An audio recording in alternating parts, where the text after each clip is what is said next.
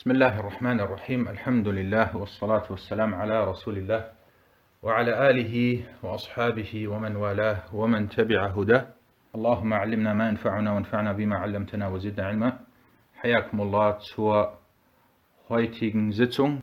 Das ist heute die 29. Sitzung der Lesung und Erläuterung von Bulur al-Maram min Adillati al-Ahkam von Al-Hafir ibn Hajar al-Asqalani. Und wir sind weiterhin bei Kitabu al-Salah, das Buch des Gebets. Und werden heute inshallah drei Hadithe lesen. Naam, iqra. بسم الله الرحمن الرحيم الحمد لله رب العالمين وصلى الله وسلم وبارك على نبينا محمد وعلى آله وصحبه أجمعين أما بعد فبأسانيدكم أحسن الله إليكم إلى الحافظ بن حجر قال في باب المساجد وعنه أي أب- أبو هريرة رضي الله عنه قال قال رسول الله صلى الله عليه وسلم من سمع رجلا ينشد ضالة في المسجد فليقل لا ردها الله عليك فإن المساجد لم تبن لهذا رواه مسلم Naam, ahsant. Und das ist jetzt der Hadith Nummer 208, den wir lesen. Er, damit ist Abu Huraira gemeint, berichtete auch, dass der Gesandte Allahs, Allahs Segen und Frieden auf ihm, sagte, wer einen Mann hört, der fragend nach etwas Verlorenem in der Moschee sucht, so soll man ihm sagen, oder so soll man zu ihm sagen, möge Allah es dir nicht zurückbringen. Denn die Moscheen wurden ja nicht dafür errichtet. Überliefert von Muslim. Fangen wir an mit den Hadith-wissenschaftlichen Nutzen, die wir aus dieser Überlieferung entnehmen. Der Überlieferer ist Abu Huraira. Und ihr seht, die letzten Hadithe wurden von Abu Huraira berichtet. Und über Abu Huraira haben wir sehr oft gesprochen. Und dieser Hadith ist authentisch, da er von Muslim überliefert wurde. Und ihr kennt die Regel. Manchmal, ich weiß, vor allem diejenigen, die regelmäßig an den Unterrichten teilnehmen, bestimmte Sachen wiederholen sich. Und ich mache das mit Absicht, dass ich zum Beispiel immer wieder eine Sache, die schon erwähnt wurde, nochmal darauf eingehe. Wer ist Abu Huraira und wer ist Ibn Umar? Wie ist die Vorgehensweise von Muslim? Wie ist die Vorgehensweise von At-Tirmidhi? Etc. Und das ist die Vorgehensweise im Koran. Im Koran als Beispiel, jeder von euch kennt das wahrscheinlich, die Geschichte von Musa a.s. Sie wird etliche Male im Koran erwähnt.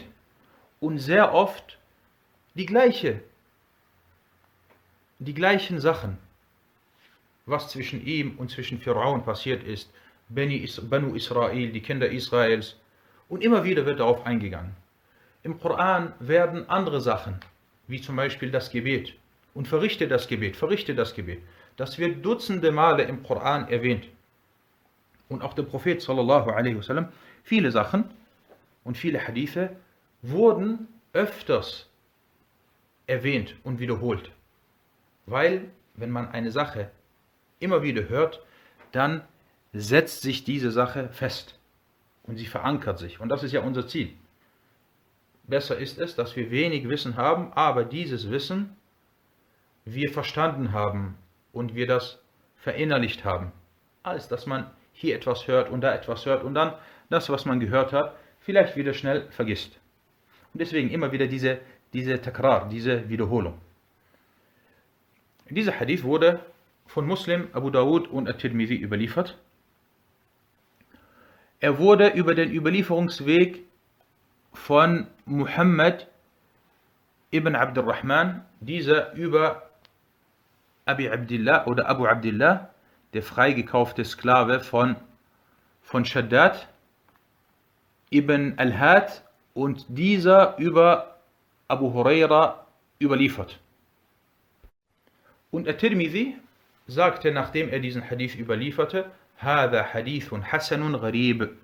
Das ist ein guter und fremder oder alleinstehender Hadith. Ihr seht, dieser Hadith, obwohl er von Muslim überliefert wurde, hat At-Tirmidhi ihn nicht als authentisch eingestuft. Und das aus einem Grund. Der Wortlaut von At-Tirmidhi unterscheidet sich etwas von dem von Muslim, weil At-Tirmidhi noch zusätzlich etwas hinzugefügt hat. Und das, was At-Tirmidhi zusätzlich hinzugefügt hat, das kommt im nächsten Hadith. Deswegen hat er seinen Hadith auch nicht als authentisch eingestuft. Aber wir entnehmen trotzdem einen Nutzen, und zwar die Widerlegung der Behauptung, dass At-Tirmidhi fahrlässig oder dass er, dass er etwas locker wäre bei, den Einst bei der Einstufung von Hadithen. Das stimmt nicht. Und At-Tirmidhi ist sogar streng. Und wenn es auch nur im Ansatz einen Ichtilaf, eine Unstimmigkeit gibt bei dem Hadith, dann sagt er nicht Sahih. Und das habe ich sehr oft gesehen. Sehr oft ein Hadith, der sogar manchmal von Al-Bukhari und Muslim überliefert wurde, aber wo es aus Sicht von At-Tirmidhi eine minimale, es zu einer minimalen Unstimmigkeit kam, sofort weigert sich At-Tirmidhi, diesen Hadith als authentisch einzustufen. Und derjenige, der oft in At-Tirmidhi liest, der wird das feststellen. Das ist natürlich jetzt im Allgemeinen. Es gibt auch, auch andere, andere Fälle, wo das nicht so ist. Aber wir reden jetzt vom Normalfall. Wie gesagt wird At-Tirmidhi yahtatu kathiran. At-Tirmidhi ist sehr, At-Tirmidhi ist sehr vorsichtig. Kommen wir zu den fiqh-wissenschaftlichen Nutzen, die wir aus dieser Überlieferung entnehmen. Erstens, wer hört, wie jemand in der Moschee nach einem verloren gegangenen Gegenstand sucht, der soll, der soll laut und öffentlich zu ihm sagen, La raddaha Allahu alaik. Möge Allah es dir nicht zurückbringen. فَإِنَّ الْمَسَاجِدَ لَمْ تُبْنَ لِهَذَا Denn die Moscheen wurden ja nicht dafür errichtet. Du siehst zum Beispiel, jemand ist in der Moschee und er sagt dann, steht dann auf und er sagt, habt ihr gesehen, wo meine Jacke ist? Habt ihr gesehen, wo mein Handy ist? Habt ihr gesehen, wo mein Autoschlüssel ist. Als Beispiel. Laut diesem Hadith ist das nicht erlaubt. Erstens. Und man soll zu dieser Person dann auch dieses Mitgebet sprechen. La raddahallahu alaik. Möge Allah es dir nicht zurückbringen. Und dann auch erwähnen. Fa'innal masajida lam tubna lihada. Denn die Moscheen, ja achi, wurden nicht dafür errichtet. Zweitens, dieses Urteil ist allgemein und gilt für ein Tier, welches man sucht, oder ein Gegenstand oder ein Geldbetrag, egal welche Sache, um welche Sache es sich handelt. Drittens, der Hadith weist auf das Verbot hin, At-Tahrim, in den Moscheen nach verloren gegangenen Dingen zu fragen. Und wir reden hier von dem Fragen. Wenn du selber suchst, das ist etwas anderes. Aber du fragst dann laut die Leute. Es wird sogar vom Äußeren her entnommen, dass man dieses Bittgebet gegen ihn sprechen soll. Weil der Prophet sallallahu alaihi wasallam sagte, فَلْيَقُلْ Diese Lam, wie nennt sich diese Lam, die hier erwähnt wurde? So soll er sagen. Diese Lam ist Lamu al-Amr. Das nennt sich Lamu al-Amr. Eine Lam, die auf, die auf das Befehl oder auf den Befehl hindeutet. Und wenn ein, eine Befehlsform erwähnt wird, dann deutet das auf die Pflicht dieser Sache hin, solange es nicht einen Beweis gibt, der diese Pflicht aufhebt, diese Pflicht aufhebt. Und hier in diesem Hadith sagt er, فَلْيَقُلْ So soll er, so soll man zu ihm sagen. Und dieses Bittgebet soll man also gegen ihn sprechen, da er das verdient hat, weil er nämlich dadurch die Betenden von ihren Gottesdiensten abhält. Die Leute kommen in die Moschee, sie möchten beten, sie möchten den Koran lesen, sie möchten Allahs gedenken und dann kommt jemand und er hält sie davon ab. Und das ist leider in manchen Moscheen, vor allem in manchen arabischen Ländern, ist das vorhanden. Du bist in der Moschee und du hast gebetet. Nach dem Gebet möchtest du Allah gedenken. Und dann steht sofort jemand auf. Und wenn du, es kann sogar sein, dass er neben dir gebetet hat und er steht auf und steht dann vor den Leuten und dann redet er und erzählt dann eine lange Geschichte. Ich bin auf der Reise und dies ist passiert und jenes und, und äh, er hält die Betenden von dem ab, warum sie in die Moschee gekommen sind.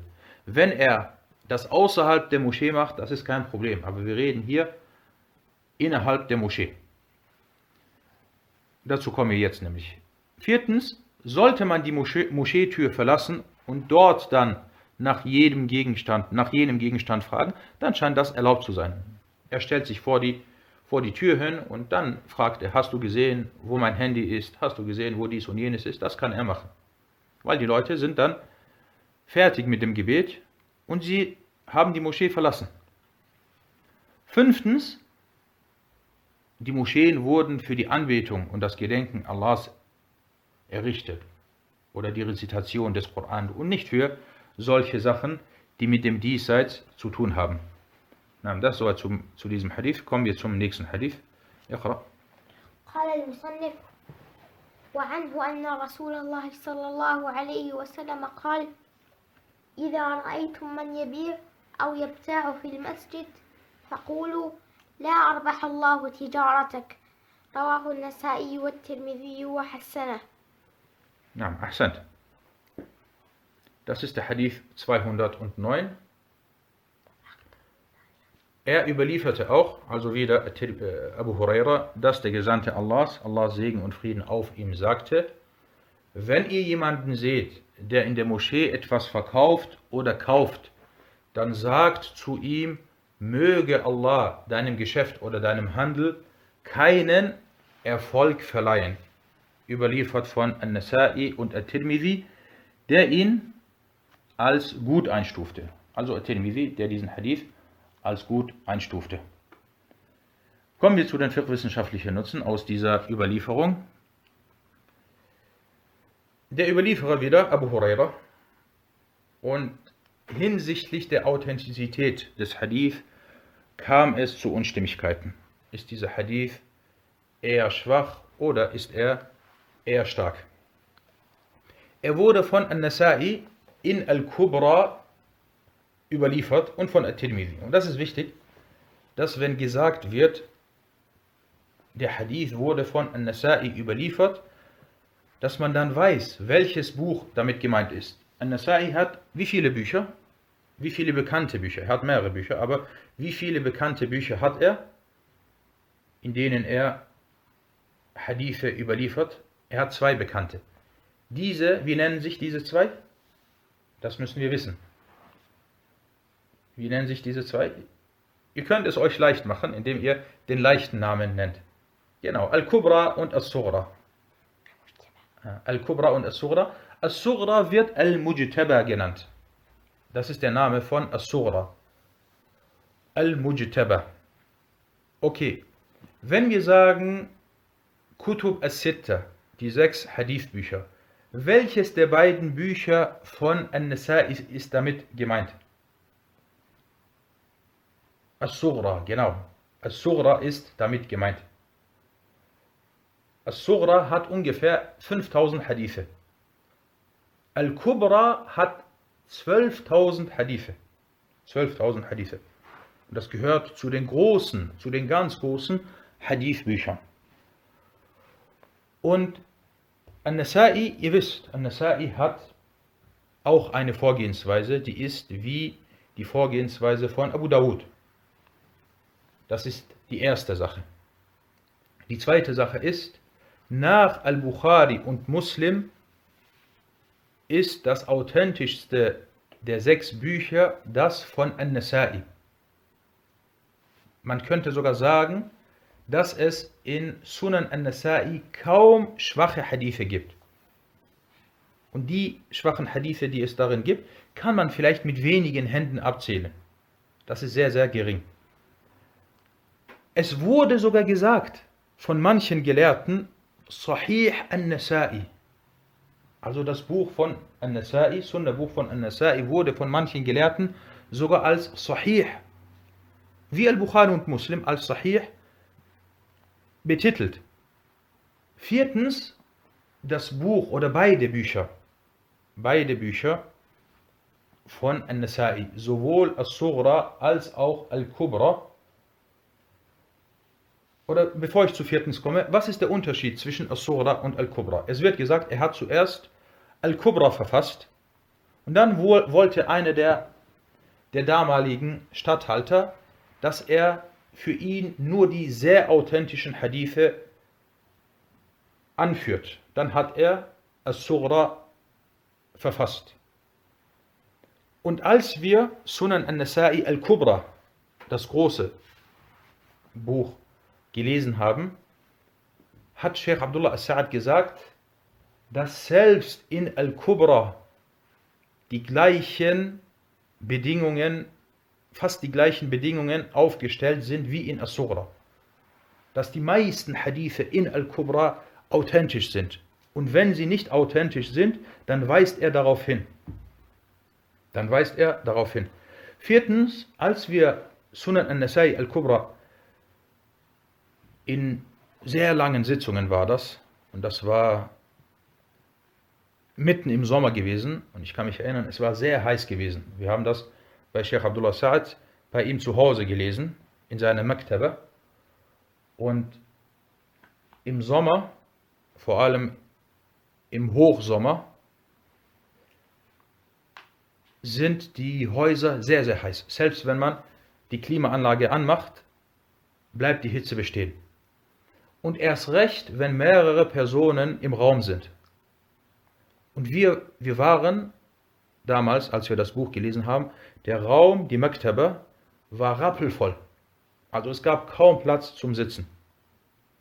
Es, kam, es gab kaum Platz zum Sitzen. Und in den Raum passen ungefähr vielleicht, normal, wenn wir normal sitzen, 30 bis 40 Leute. Und es waren in den Sitzungen viel mehr. Und es gab zu dem Zeitpunkt auch nur eine Klimaanlage. Die hat gut funktioniert, war okay, aber sie hat nicht gereicht.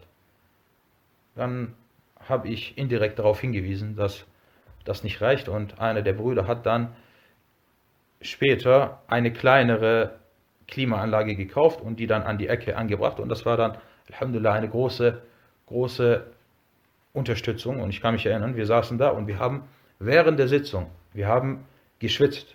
Und vor allem die Sitzungen, die war, sie waren sehr lang.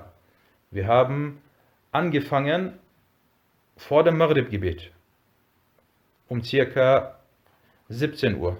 Genau, Abu Dawud sagt um, Suleiman sagt um 5 Uhr. Um 17 Uhr haben wir angefangen und wir haben gelesen bis spät in die Nacht. Und wir haben wirklich, wirklich alle, alle geschwitzt. Aber als wir dieses Buch gelesen haben, subhanallah, Sunan al-Nasa'i ist aus vielen Sichten ein großartiges Werk. Sowohl As-Sura als auch Al-Kubra. Warum? Es gibt hierfür mehrere Gründe, aber ich nenne einen Grund. An-Nasa'i ist im Vergleich zu den anderen sechs später gekommen. Al-Bukhari ist 256 gestorben, Muslim 261, Abu Dawud 275, Ibn Majah 279, At-Tirmidhi 279, An-Nasai ist gestorben 303. Er hatte also diese fünf vor sich und er hat von ihnen profitiert. Er hat von Al-Bukhari profitiert hinsichtlich der Tabuibat. Wenn du die Kapitelüberschriften durchliest von An-Nasai, subhanallah, subhanallah, er kommt zum Beispiel zu einer Thematik. Zu einer Thematik, sagen wir mal, das Sitzen im Gebet, At-Tashahud. Und dann bringt er vielleicht nur für den Tashahhud 20 verschiedene Tabwibat. Wie legt man seine Hand? Wie, wie sitzt man? Welche Arten gibt es? Bringt er einen Tabuib. Dann die nächste Art, bringt er einen Tabuib. Und jeder Tabuib natürlich immer mit einem Hadith, den er als Beweis anführt. Wie legt man seine Hände hin? Er bringt dann einen Tabuib mit den jeweiligen Hadithen. Wie zeigt man seinen Finger im Gebet? Dann bringt er einen Tabuib mit den jeweiligen Hadithen. Dann soll man den Finger bewegen, wenn man im Tashahhud sitzt, dann bringt er einen Tabuib dazu und dann bringt er einen Hadith und dann redet er über diesen Hadith, dass der schwach ist und dass richtig ist, dass man den Finger nicht bewegen soll, sondern nur zeigen soll. Dann nächster Tabuib. Wie lange soll man den Finger zeigen? Dann bringt er den Hadith, bis wann man ihn zeigen soll. Dann, was soll man sagen? Wieder ein Tabuib. Subhanallah. Wenn du Sunan al-Nasa'i liest, du bist, was, das, was den Fiqh angeht, bist du fast alles durchgegangen. Also sogar manchmal, ich kann mich erinnern, als wir gelesen haben, sogar Sheikh Abdullah hat gesagt, Subhanallah, diese Sache, diesen Tabuib, den er gerade gebracht hat, weil wenn er einen Tabuib bringt, eine Kapitelüberschrift, dann möchte er auf eine Fiqh-Sache hinweisen. Dann hat er manchmal gesagt, Subhanallah, niemand, niemand erwähnt das. Und ich kann mich erinnern, das hat er öfters gesagt, öfter gesagt, hat gesagt, das, was er gerade hier erwähnt hat, niemand außer ihm erwähnt das. Er hat also von, vor allem von Al-Bukhari überliefert. Dann die Art und Weise, wie er seine Hadithe anführt. Diese schöne Art und Weise hat er von Muslim profitiert und von Abu Dawud profitiert. Und deswegen Sunan al-Nasa'i, subhanallah, ist ein, ist ein gewaltiges, ein gewaltiges Werk. Sowohl As-Sughra als auch Al-Kubra. Und gefüllt mit Masail Hadithiyya, dass er über die Hadithe redet und dass er sagt, warum dieser schwach ist und so weiter. Na, also dieser Hadith wurde von An-Nasa'i in Al-Kubra und von At-Tirmidhi überliefert. Er wurde über den Überlieferungsweg von Abdul Aziz ad-Darawardi, dieser über Yazid ibn Hussein, dieser über Muhammad ibn Abdurrahman ibn Thawban und dieser über Abu Huraira überliefert. At-Tirmidhi sagte, nachdem er diesen Hadith überlieferte, Hada Hadithun Hasanun Gharib. Das ist der gleiche Hadith, der davor bei Nummer 208 gekommen ist. Hier hat er über ihn dieses Urteil, dieses Urteil abgegeben und sagte, das ist ein guter und fremder bzw. alleinstehender Hadith. Ibn Khuzaymah stufte diesen Hadith als authentisch ein, da er ihn in seinem Sahih-Werk überlieferte. Ibn Hibban und Al-Hakim stuften ihn auch in ihren Sahih-Werken als authentisch ein. Ad-Daraqutni erwähnte, dass die Mursal-Überlieferung richtiger ist. Das bedeutet hier mit Mursal nicht dieser Fachbegriff, der bei den späteren bekannt ist. Weil die späteren, wenn sie sagen Mursal, dann bedeutet es, dass der Tabi'i sagt, der Prophet sallallahu alaihi wasallam hat gesagt. Das bedeutet Mursal bei den späteren, das ist der Fachbegriff. Bei den früheren wird der Begriff Mursal für die Unterbrechung, für Al-Inqita' oft benutzt. Zum Beispiel ist die Kette unterbrochen und dann sagen sie Mursal, wie es hier Ad-Darqutni gemacht hat. Und ich hatte das schon öfters erwähnt. Ad-Darqutni ist ein Imam und ist ein Meister im Erkennen der Ilal al-Khafiyya, der versteckten Fehler. Weil es gibt verschiedene Arten von Fehlern in den Hadithen. Fehler, die von den meisten Gelehrten erkannt werden. Dann schwere Fehler, schwierige Fehler, die nur von den von den Muhaddithun, von den großen Muhaddithun und von den großen A'imma erkannt werden. Und dann gibt es Ilal, versteckte Ilal, minimale Ilal. Zum Beispiel zu wissen, dass hier die Mursal-Überlieferung richtiger ist. Und diese Art, dass man diese, selbst diese ganz kleinen Fehler entdeckt, das können nur ganz wenige. Vielleicht können das nur eine Handvoll von A'imma. Und dazu zählt Ad-Daraqutni und natürlich Abu Hatim und Abu Zur'a al-Razian und Imam Ahmad und Ali ibn al-Medini. Das sind die Meister der Ilal. Und Ad-Daraqutni hat ein Buch geschrieben. Das nennt sich Al-Ilal oder es wird auch Ilal Ad-Daraqutni genannt. Die versteckten Fehler. Und das ist ein Riesenwerk. Das ist ein Riesenwerk. Das habe ich leider nicht. Das ist eine der ganz wenigen Werke, welches ich nicht habe. Es ist vergleichbar. Es hat wie viel Mujallad? Zwölf? Suleiman, mein Sohn, sagt, das sind zwölf Mujallad. Also was ich habe, und das ist schon sehr, sehr ausführlich, ist Al-Ilal von Ibn Abi Hatim. Al-Ilal von Ibn Abi Hatim, dort geht er auf die kleinen Fehler ein.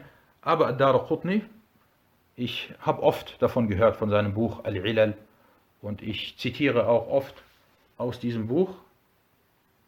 Nicht, weil ich es habe, sondern weil ich das aus anderen Büchern dann entnehme. Wie gesagt, zwölf Bänder, zwölf große Bänder, die nach vier Kapiteln gelistet sind. Und er geht dort gezielt nur auf kleine äh, Fehler ein. Und subhanallah, als ob er 500 Jahre gelebt hat und sein Leben lang nichts anderes gemacht hat, außer sich nur mit Al-Ilal zu beschäftigen.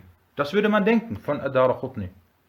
Aber dann auf einmal, du schaust, Adar Qutni war einer der großen Koran-Rezitatoren seiner Zeit. Er war ein Spezialist im Koran. Dann sagst du, Subhanallah, Ajib, nicht nur Ilal. Dann schaust du, Adar Qutni hat auch noch Hadithe überliefert, hat ein Sunna-Buch. Sagst du, Subhanallah, auch noch das. Dann schaust du, er hat Aqidah-Werke über Al-Asma wa Sifat. Dann sagst du, Ajib, der Mann ist auch noch, ist auch noch ein, ein Spezialist in der, in der Aqidah. Nach ihm ist keiner gekommen, der im Bereich der Hadith-Wissenschaften so ein Wissen hatte, außer vielleicht Al-Mizzi und vielleicht Ibn Abdul Hadi, wenn er gelebt hätte länger gelebt hätte. Naam. Und unser Sheikh Abdullah Sa'ad sagte, die richtige Ansicht ist, dass er Mursal ist. Er wurde über Ad-Darawardi als Mursal-Überlieferung berichtet. Und auch was die Ilal angeht, in der heutigen Zeit gibt es keinen, der so wissen ist wie Sheikh Abdullah Sa'ad. Und das ist auch, als ob er der Dar Qutni der späteren Zeit äh, wäre. Und er weist auch sehr oft auf solche Sachen hin. Kommen wir zu den fiqh-wissenschaftlichen Nutzen, die wir aus dieser Überlieferung entnehmen. Erstens, wer hört, wie jemand in der Moschee Handel treibt, soll laut und öffentlich zu ihm sagen, La arbahallahu tijaratak. Allah oder möge Allah deinem Geschäft keinen Erfolg verleihen.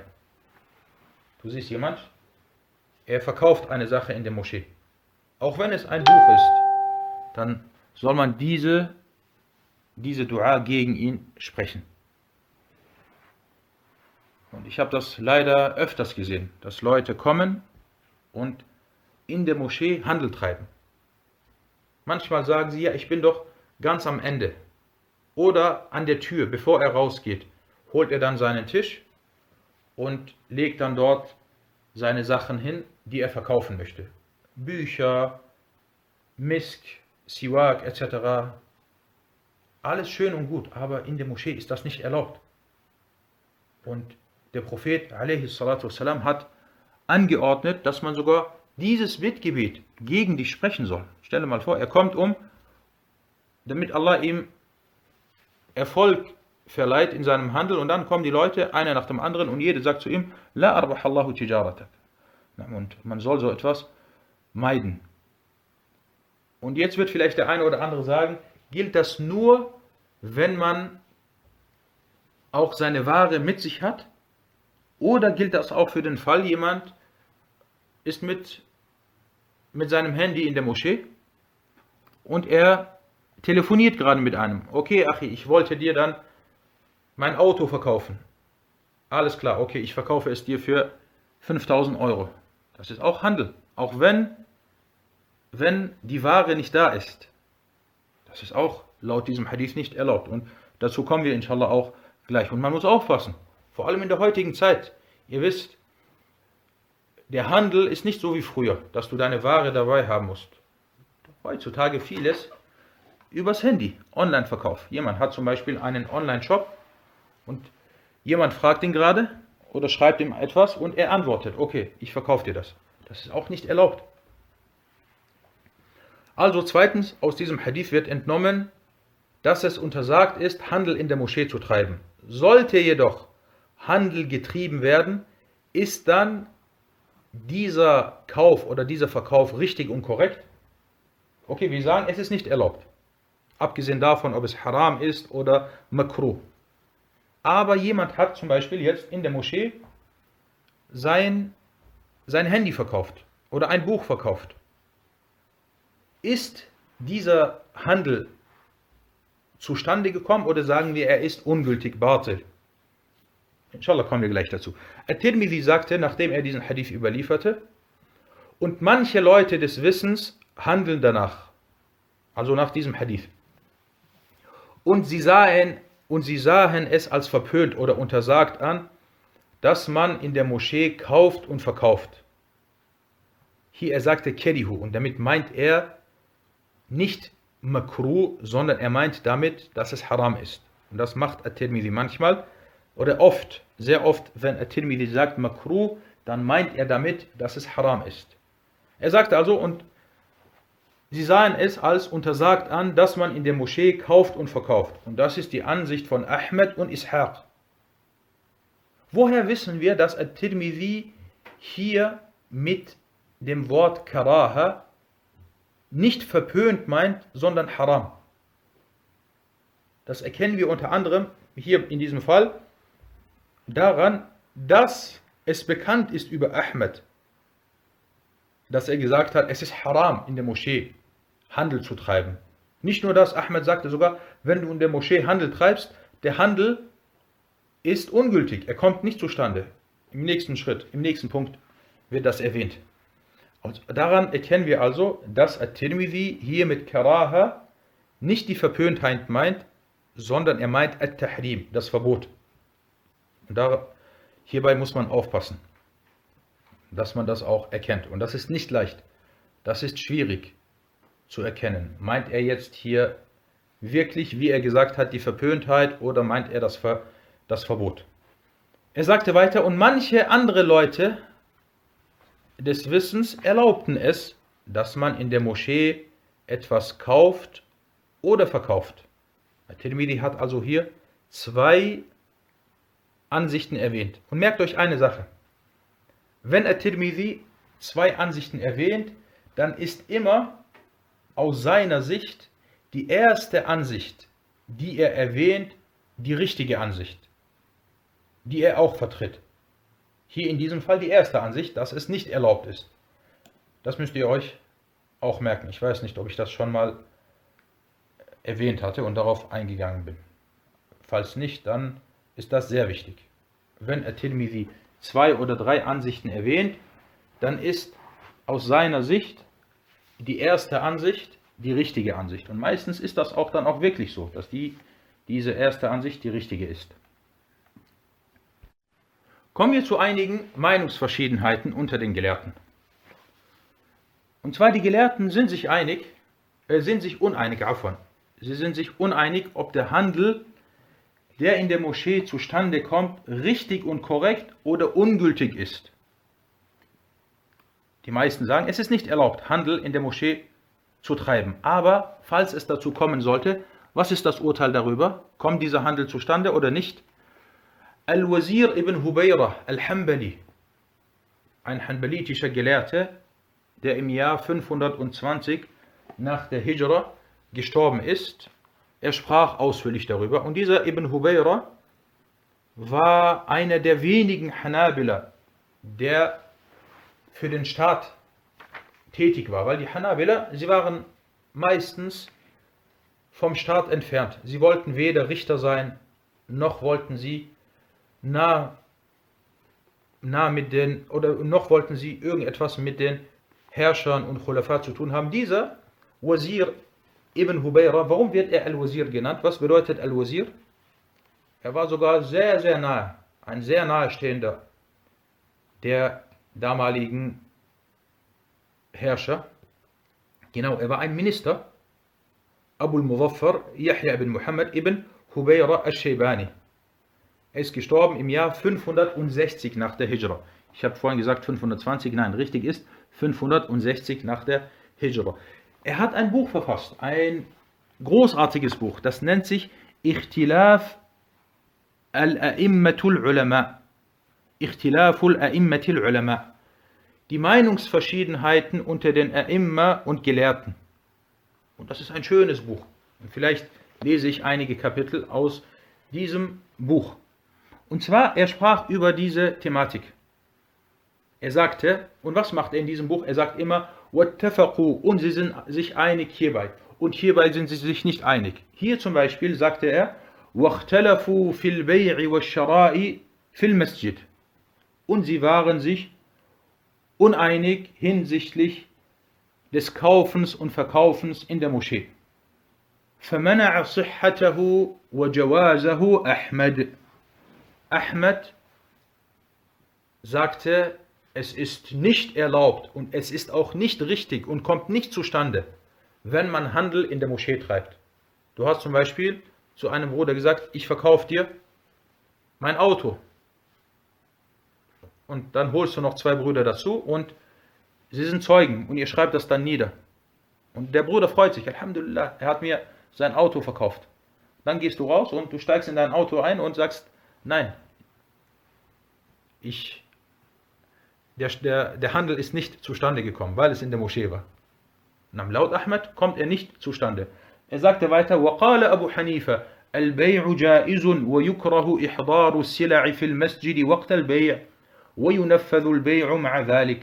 Er sagte, und Abu Hanifa sagte, der Handel ist erlaubt, aber es ist unerwünscht, dass man die Ware mit in die Moschee bringt. Das ist nicht, das ist nicht erlaubt bei Abu Hanifa. Und dann sagt er weiter, وأجازه مالك والشافعي مع الكراهة und Malik und Ash-Shafi'i erlaubten den Handel, aber sie sagten, es ist makruh. Das sind also die drei Ansichten, die Ibn Hubayra in seinem Buch erwähnt hat. Gehen wir sie nochmal durch. Die erste Ansicht, es ist verpönt, makruh, Handel in der Moschee zu treiben. Jedoch kommt der Kauf zustande, wenn dies erfolgen sollte. Das ist die Ansicht der Mehrheit der Gelehrten, in diesem Fall von Malik und Ash-Shafiri. Das ist auch die Ansicht von Ibn Taymiyyah. Sie sagten, dass der Prophet sallallahu alaihi wasallam nicht verdeutlicht und klargestellt hat, dass dieser Handel ungültig ist und nicht zustande kommt. Vielmehr wurde nur auf die Untersagung hingewiesen. Und wäre es, und das ist jetzt eine Regel, die mit Usul al-Fiqh zu tun hat, dass لا يؤخر البيان عن عن وقت الحاجة. Die Darlegung eines Urteils darf nicht nach hinten geschoben werden. Wenn es wirklich ungültig ist, dann hätte der Prophet والسلام, das auch dargelegt und nicht darüber geschwiegen. Deswegen sagen sie, es ist makruh, aber es ist nicht haram. Die zweite Ansicht, es ist erlaubt in der Moschee Handel zu treiben, jedoch ist es verpönt die Ware mit in die Moschee zu bringen. Das ist die Ansicht von Abu Hanifa. Und die dritte Ansicht, es ist verboten, haram, Handel in der Moschee zu treiben. Und sollte dies erfolgen, ist der Kauf ungültig und kommt nicht zustande. Das ist die Ansicht von Ahmed und zählt zu den Mufradat der Hanabila, Mufradat al-Madhab. Und vielleicht merkt sich das vor allem Hamza und auch Harun und Lukas. Das ist die Liste von den Mufradat. Ihr seht, sie wird immer länger. Und vielleicht macht sich irgendeiner mal auch irgendwann die Mühe, dass er diese, die wir bisher durchgenommen haben, dass er sie einzeln notiert. Sie sagten, also, also die Hanabila, sie sagten, dass der Prophet sallallahu alaihi wasallam Bittgebete gegen denjenigen sprach, der Handel in der Moschee treibt. Und dies als Strafe für ihn und weil er eine verbotene Tat begangen hat und was verboten ist, auf diese Art und Weise, ist dann auch ungültig. Nein, und sowohl die erste als auch die dritte Ansicht, beide sind stark. Nein, das soweit zu diesem Hadith. Kommen wir zum dritten und heute letzten Hadith. نعم اقرأ. قال المصنف وعن حكيم بن حزام رضي الله عنه قال قال رسول الله صلى الله عليه وسلم لا تقام الحلول في المساجد ولا يستقاد فيها. رواه أحمد وأبو داود بسند ضعيف. نعم أحسنت. Das ist der Hadith Nummer 210. Hakim ibn Hizam, möge Allah mit ihm zufrieden sein, berichtete, dass der Gesandte Allahs, Allah Segen und Frieden auf ihm, sagte, in den Moscheen sollen weder Hadstrafen noch Vergeltungsstrafen ausgeführt werden. Überliefert von Ahmed und Abu Dawud mit einer schwachen Überlieferungskette. Wer hat gesagt, dass die Überlieferungskette schwach ist? Hier heißt es, bisanadin da'if. Wessen Worte sind das? Das ist wichtig, dass wir das verstehen. Na, genau, das ist die Ansicht von, vom Autor selbst, Ibn Hajar. Im vorigen Hadith sagte er, وَحَسَّنَهُ التِّرْمِذِي und At-Tirmidhi hat ihn als gut eingestuft. Hier hat er lediglich die Ansicht von At-Tirmidhi angeführt. Hier in diesem Fall sagt er selber, bisanadin da'if. Und wenn wir ein Buch lesen, wie jetzt hier Bulurul Maram, versuchen wir auch oder sollten wir auch immer versuchen, auf die Vorgehensweise des Autors zu achten. Wir lesen zum Beispiel At-Tirmidhi und At-Tirmidhi stuft einen Hadith nicht als authentisch ein, nicht als Sahih ein. Dann wollen wir das überprüfen und nachschauen. Warum? Abu Dawud überliefert in seinem Sunnah-Werk ein Hadith und er spricht dann über diesen Hadith. Dann gehen wir dem nach. Wieso hat er diesen Hadith zum Beispiel nicht als, oder wieso hat er über diesen Hadith gesprochen? Und wir müssen das erwähnen, weil das ist sein Buch und wir lernen oder lesen dieses Buch und dann wollen wir wissen, wie der Autor vorgeht. Und genauso hier mit Bulurul Maram. Dass wir immer auch die Ansichten von Ibn Hajar, und diese sind wichtig, die Einstufungen von Ibn Hajar, dass wir diese zumindest erwähnen und denen auch große Aufmerksamkeit schenken. Und das aus zwei Gründen. Der erste Grund ist, das ist sein Buch. Er hat das verfasst. Und es kann nicht sein, dass wir kommen und wir nehmen jetzt die Hadithe und wir, wir ignorieren seine Einstufungen. Wenn du seine Einstufungen ignorierst und sie dich nicht interessieren, warum liest du sein Buch? Dann lies ein anderes Buch. Das ist schon alleine nur aus logischer Sicht, egal welches Buch du nimmst. Du kannst nicht ein Buch von einer Person nehmen und dann davon profitieren und darüber sprechen, aber seine seine Einstufungen ignorieren. Das ist wie in der heutigen Zeit. Jemand kommt und sagt, und der Hadith wurde von At-Tirmidhi überliefert und Al-Albani hat ihn als Sahih eingestuft. MashaAllah. Und was ist mit At-Tirmidhi? Was ist, du, du bringst jetzt einen Hadith von At-Tirmidhi und At-Tirmidhi hat ein Urteil darüber abgegeben. Abgesehen davon, dass zwischen At-Tirmidhi und zwischen Al-Albani Welten sind. Welten, Welten und dass es, äh, dass es auf große Unwissenheit hindeutet, dass man auch nur mit dem Gedanken spielt, dass man nur mit dem Gedanken spielt, zu glauben, dass Al-Albani oder irgendjemand anders, der später gekommen ist, dass er wissender ist über die Hadithe als At-Tirmidhi. Wallahi, wenn du alle späteren nimmst, nimm Ahmad Shakir, nimm Al-Albani, nimm Arnawut, nimm As-Sa'ad und egal, lege sie auf eine Seite und komm mit At-Tirmidhi. Diese Leute, nicht mal im Ansatz, nicht mal im Ansatz können Sie At-Tirmidhi. Sie brauchen At-Tirmidhi. Wenn At-Tirmidhi nicht wäre, hätten wir diese Hadithe nicht. Und deswegen diese, diese, diese Unwissenheit. At-Tirmidhi hat ihn überliefert und Al-Albani hat ihn als schwach eingestuft. Subhanallah. Und das ist, äh, das ist ein großes Problem. Und ich hoffe, vor allem die Schüler, die regelmäßig hier bei uns an den Unterrichten teilnehmen, dass, er, dass ihr versucht, auf gute Art und Weise Da'wah zu machen, dass diese, dieses Verständnis, was teilweise aufgekommen ist bei manchen Leuten, weil sie es an, anders nicht kennen, dass ihr versucht, dieses Verständnis, Verständ, falsche Verständnis aus den Köpfen der Leute zu nehmen und den Leuten klarzumachen, At-Tirmidhi ist Imam.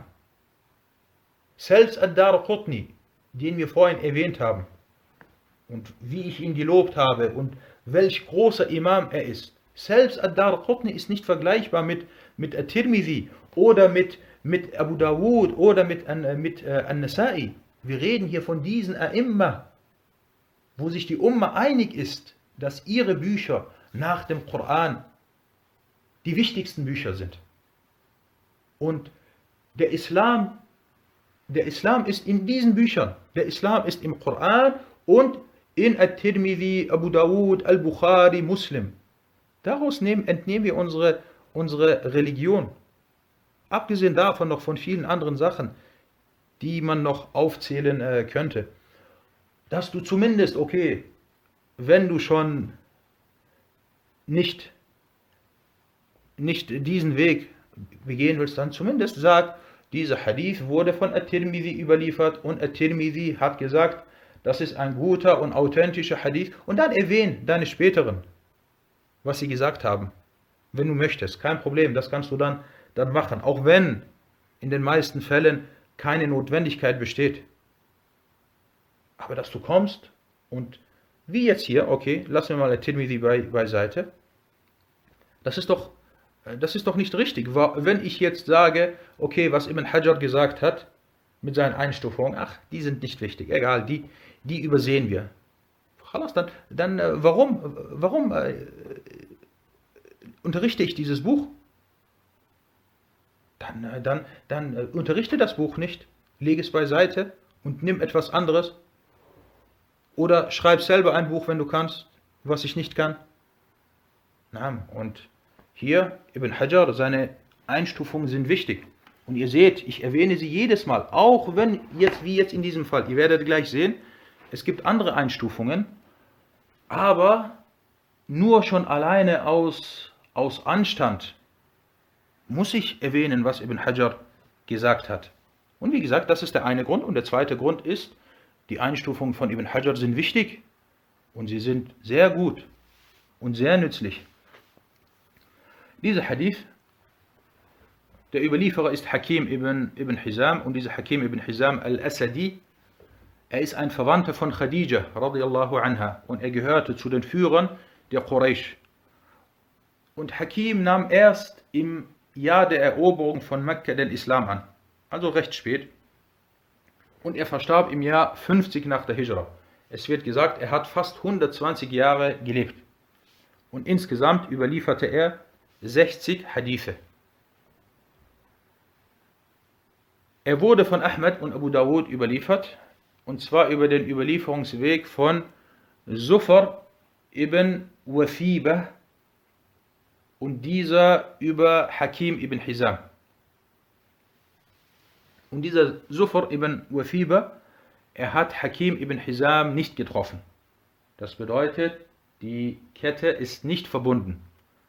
Und Ahmed ibn Hanbal machte eine seltene Sache bei diesem Hadith. Das macht er sehr selten. Und zwar, er sagte, nachdem er den Hadith überlieferte, und er überlieferte ihn an zwei Stellen. Und zwar der, an der zweiten Stelle sagte er, keiner hat ihn als Marfu' Überlieferung berichtet, außer Hajjaj, einer der Überlieferer. Was hat er gemacht?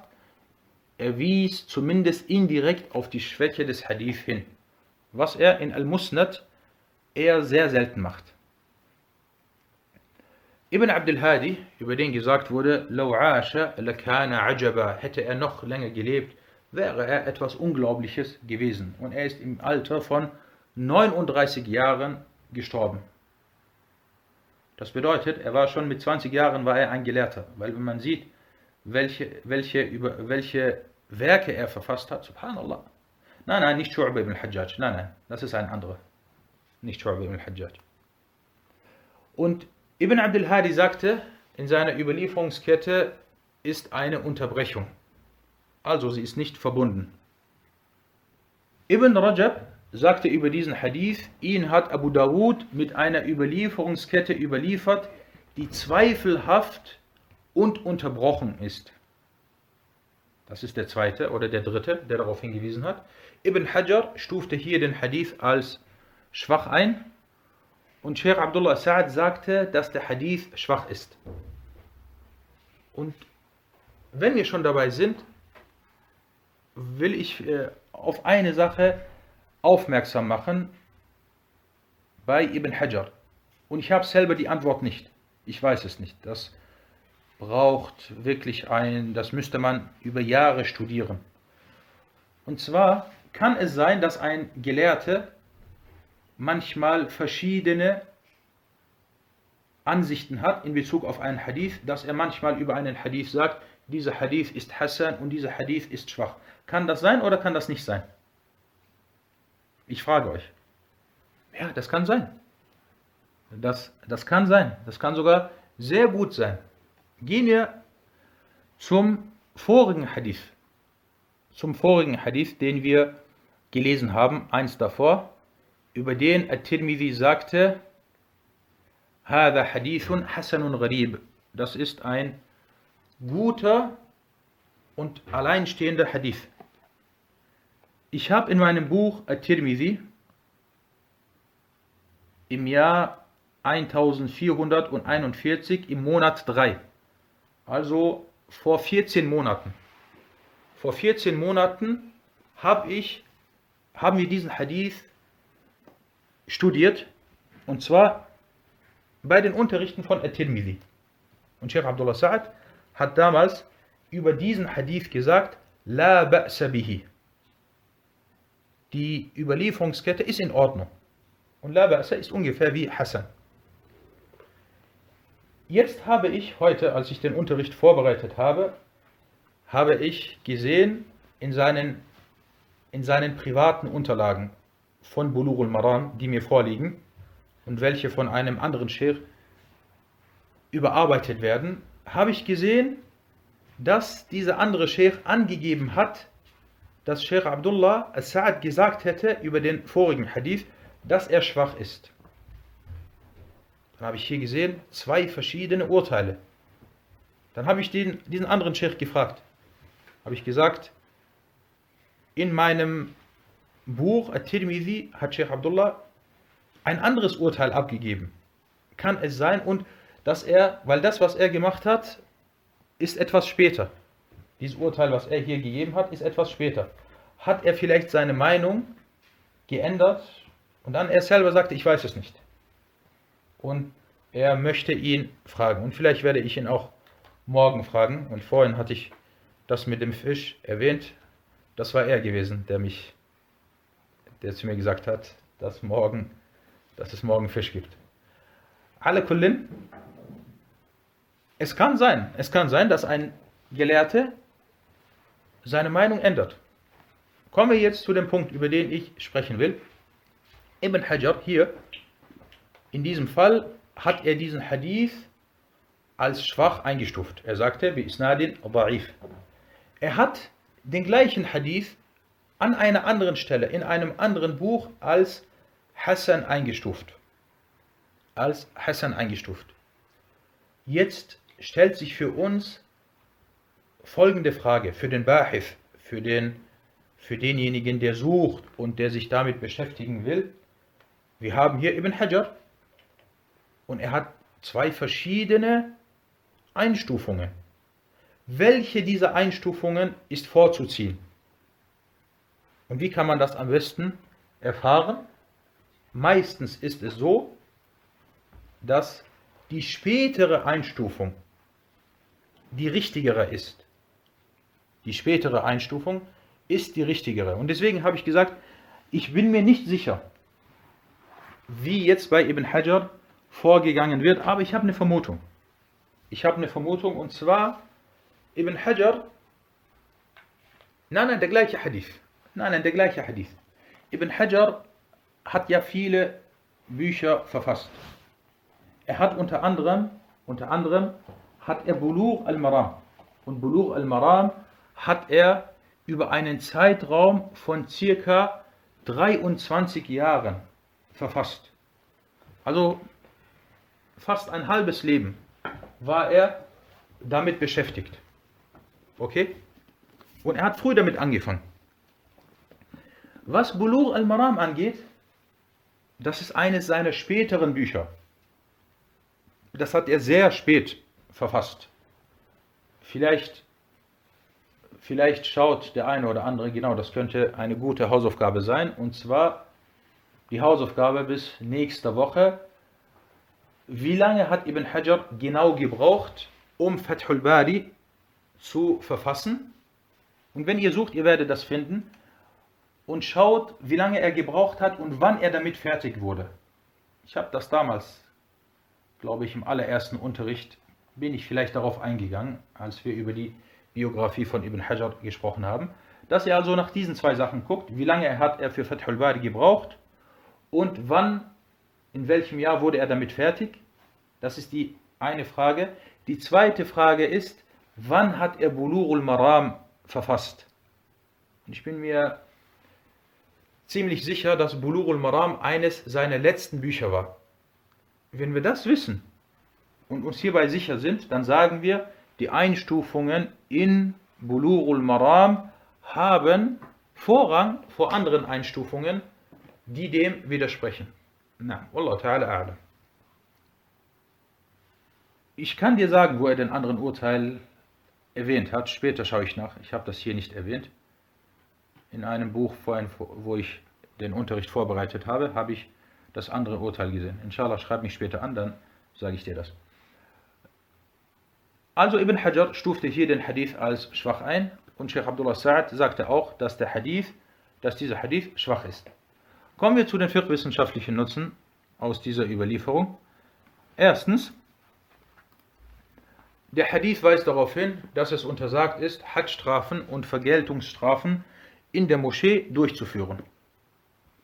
Zweitens, die Weisheit, die dahinter stecken könnte, ist, dass bei Hadstrafen sich die Stimmen der Menschen erheben und die Moschee beschmutzt werden könnte. Drittens, der Hadith belegt zumindest vom Äußeren, dass Hadstrafen in der Moschee verboten sind, also Muharram. Und viertens, es wurde nicht bestätigt, dass der Prophet sallallahu alaihi wasallam oder die Sahaba Hadstrafen in der Moscheen oder in den Moscheen durchgeführt haben. Na, das soweit zu diesem Hadith und zu dem heutigen Unterricht.